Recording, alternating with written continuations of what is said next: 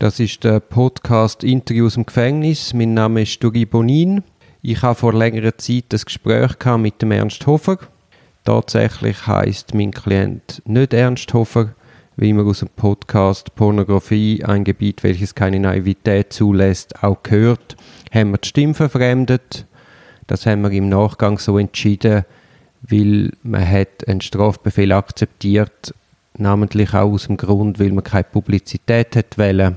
Und dann wäre es ein bisschen absurd gewesen, wenn man im Nachgang ein Interview ausgestrahlt hätte, wo man allenfalls die Stimme erkannt hätte. Ich erlaube mir in diesem Podcast eine kurze Einordnung von, der, von dem Strafverfahren.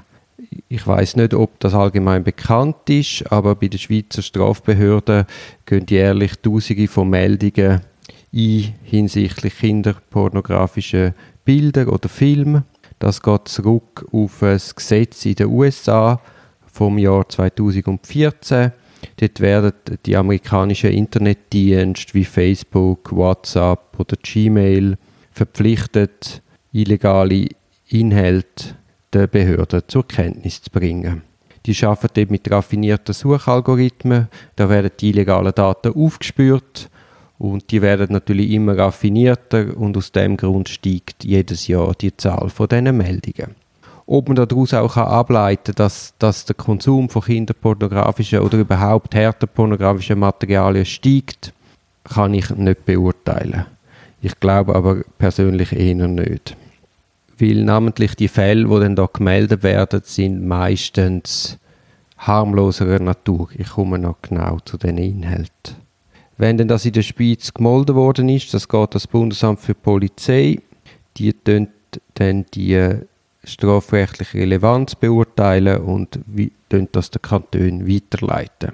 So wie ich das gesehen habe, Kanton vor allem der Lead, das heißt je nach Kanton wird das unter Umständen auch anders beurteilt und zwar das gleiche Material.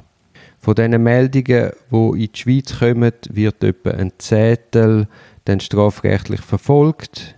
Die anderen sind unbedenklich. Also die Algorithmen finden natürlich auch, sagen wir, normale Bilder von Strandferien, wo vielleicht äh, ein nacktes Kind drauf hat, weil es gerade Badhose wechselt. Also man muss sich bewusst sein, wenn man mit Cloud-Lösungen schafft oder eben Bilder via Gmail oder WhatsApp weiterschickt, dass das allenfalls beim Fedball in Bern landet. Das hat dann zwar keine strafrechtliche Relevanz, ist aber aus persönlichkeitsbezogenen Gesichtspunkten natürlich sehr unerfreulich. Also ich hätte zum Beispiel keine Freude, wenn irgendwelche Bilder von mir einfach einmal äh, der Behörde vorgelegt werden. Und es ist natürlich auch nur schon fraglich, äh, was da mit diesen Dienstleistern, Facebook, WhatsApp, Gmail, irgendwelche Cloud-Lösungen, dass dann die das können anschauen können. Ich empfehle das auf jeden Fall nicht zu verwenden, für, auch für harmlose Bilder sicher nicht. Kommt man jetzt zum Schluss, dass die Dateien, die man da hat, allenfalls äh, kinderpornografische Inhalt könnten haben oder hat es zum Beispiel äh, extreme Gewalt, dann eben wird das an Kanton weitergeleitet und die startet dann eine Strafuntersuchung. Jetzt kann das zum Beispiel auch sein, irgendein WhatsApp, ein ekliges Filmli, hat sicher jeder schon bekommen, äh, sagen wir, Sex, ein Esel mit einem Kind. Es kann natürlich auch gefaked sein, aber grundsätzlich ist das natürlich dann harte Pornografie plus noch mit einem Kind. Also ohne Zweifel ist das strafbar und man wird dafür auch bestraft werden. Jetzt stellt sich natürlich die grosse Frage, wenn man jetzt weiß, die Person X hat so ein Video via WhatsApp bekommen, rechtfertigt das jetzt eine Hausdurchsuchung oder nicht? Und das ist eine Frage von der Verhältnismäßigkeit. Und das ist zum Beispiel auch jetzt in, der, äh, in dem Gespräch mit dem Ernst Hofer ist das natürlich ein großes Thema gewesen, weil der Herr Ernst Hofer hat äh, in einem Forum im Internet hat er als Profilbild ein nacktes Bild von einem jungen Erwachsenen aufgeladen als sein Profilbild. Es ist auch tatsächlich er in jungen Jahren. Und jetzt ist natürlich die große Frage, rechtfertigt. Also das ist natürlich dann gemolden worden in die Schweiz. Und jetzt ist die grosse Frage, ist das überhaupt Kinderpornografie? Ja, nein. Und das Zweite ist, rechtfertigt das einzelne Bild in einem Forum als Profilbild, in einem einschlägigen Forum, muss aber nicht unbedingt einschlägig sein für Kinderpornografie, sondern einfach ein Forum für sexuelle Kontakte oder was auch immer.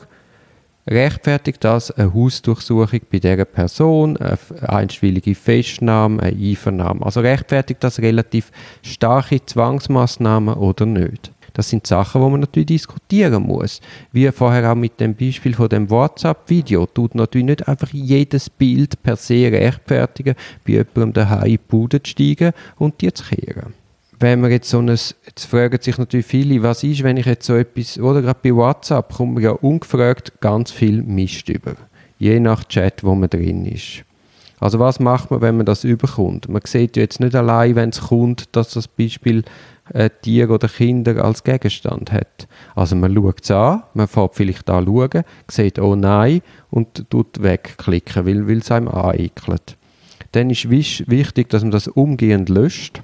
Man darf auch auf keinen Fall das irgendwo wenn man, wenn man, Daten synchronisiert, muss man schauen, dass das überhaupt nie in den Synchronisationszyklus kommt. Also ich habe schon Klienten gehabt, die haben so Videos bekommen, die haben das gelöscht und nachher haben sie das aber in der Synchronisation, ist es dann zwar nicht mehr aufs Handy gekommen, aber sie haben das noch auf irgendwelchen alten Festplatten gehabt, was dann unter Umständen eben strafbar ist. Also wenn man das nicht löscht, dann kommt man eine Geldstrafe über, allenfalls noch ein Buß. Man muss die Verfahrenskosten tragen. Das ist dann nur Geld. Dazu kommt aber noch ein Eintrag im Strafregister. Also wenn man sich dann irgendwo mal bewirbt und das Strafregister zeigen muss, oh voilà, muss man dann erklären, warum man vorbestraft ist wegen härter Pornografie oder Kinderpornografie. Also sehr, sehr unangenehm. Für einfach eine Gedankenlosigkeit letztlich. Wenn man jetzt noch Ausländer ist, also keinen Schweizer Pass hat, dann kann es sein, dass man obligatorische Landesverweisung bekommt.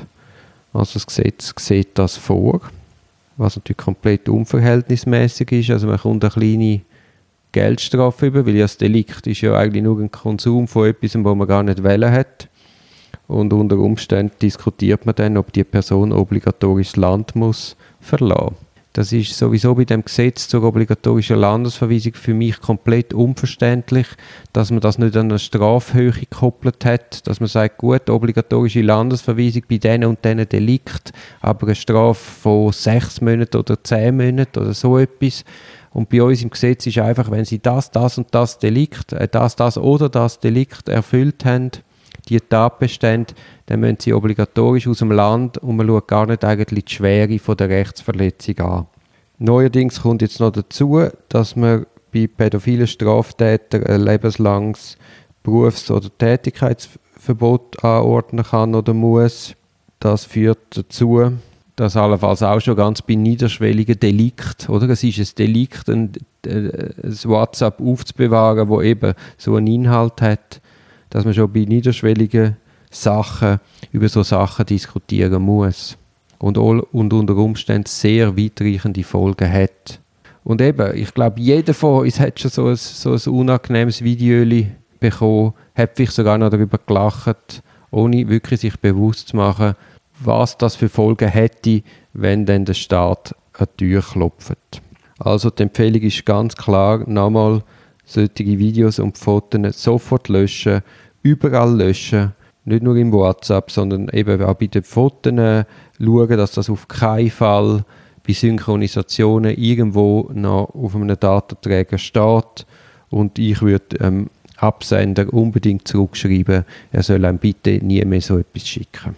Es gibt wirklich fast kein Strafverfahren, irgendetwas, sagen wir ein Diebstahl oder schnell gefahren und man schaut das Handy an und immer wieder tauchen so Sachen auf. Also da ist wirklich Vorsicht zu empfehlen.